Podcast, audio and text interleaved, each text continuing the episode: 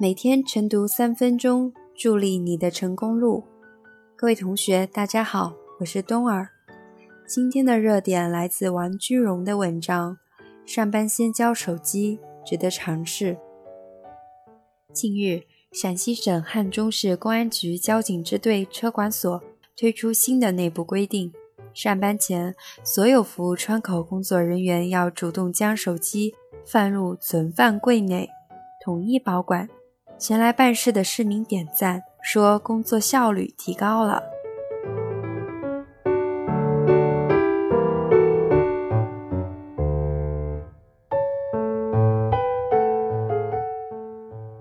现在不少人的手机依赖症相当厉害，一些工作人员同样如此。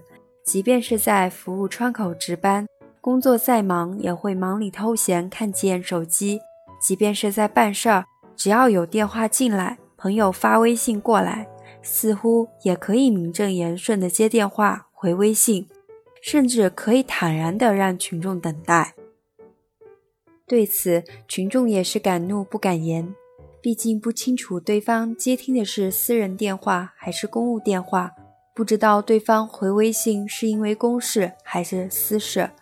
但如此一来，办事效率就降低了不少。自然也难以获得群众的满意。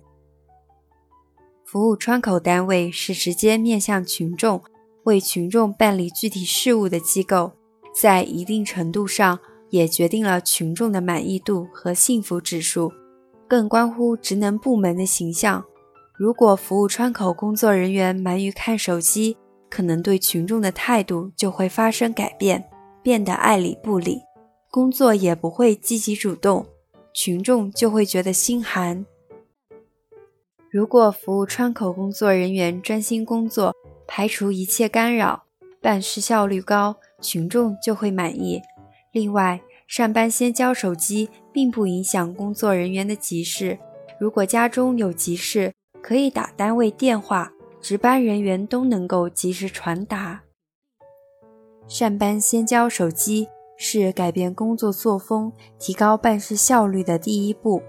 如果不从整体上改变工作作风，即便是实施了上班先交手机的新规，但工作态度仍然不好，积极性仍然不高，对前来办事的群众爱理不理，也是不行的。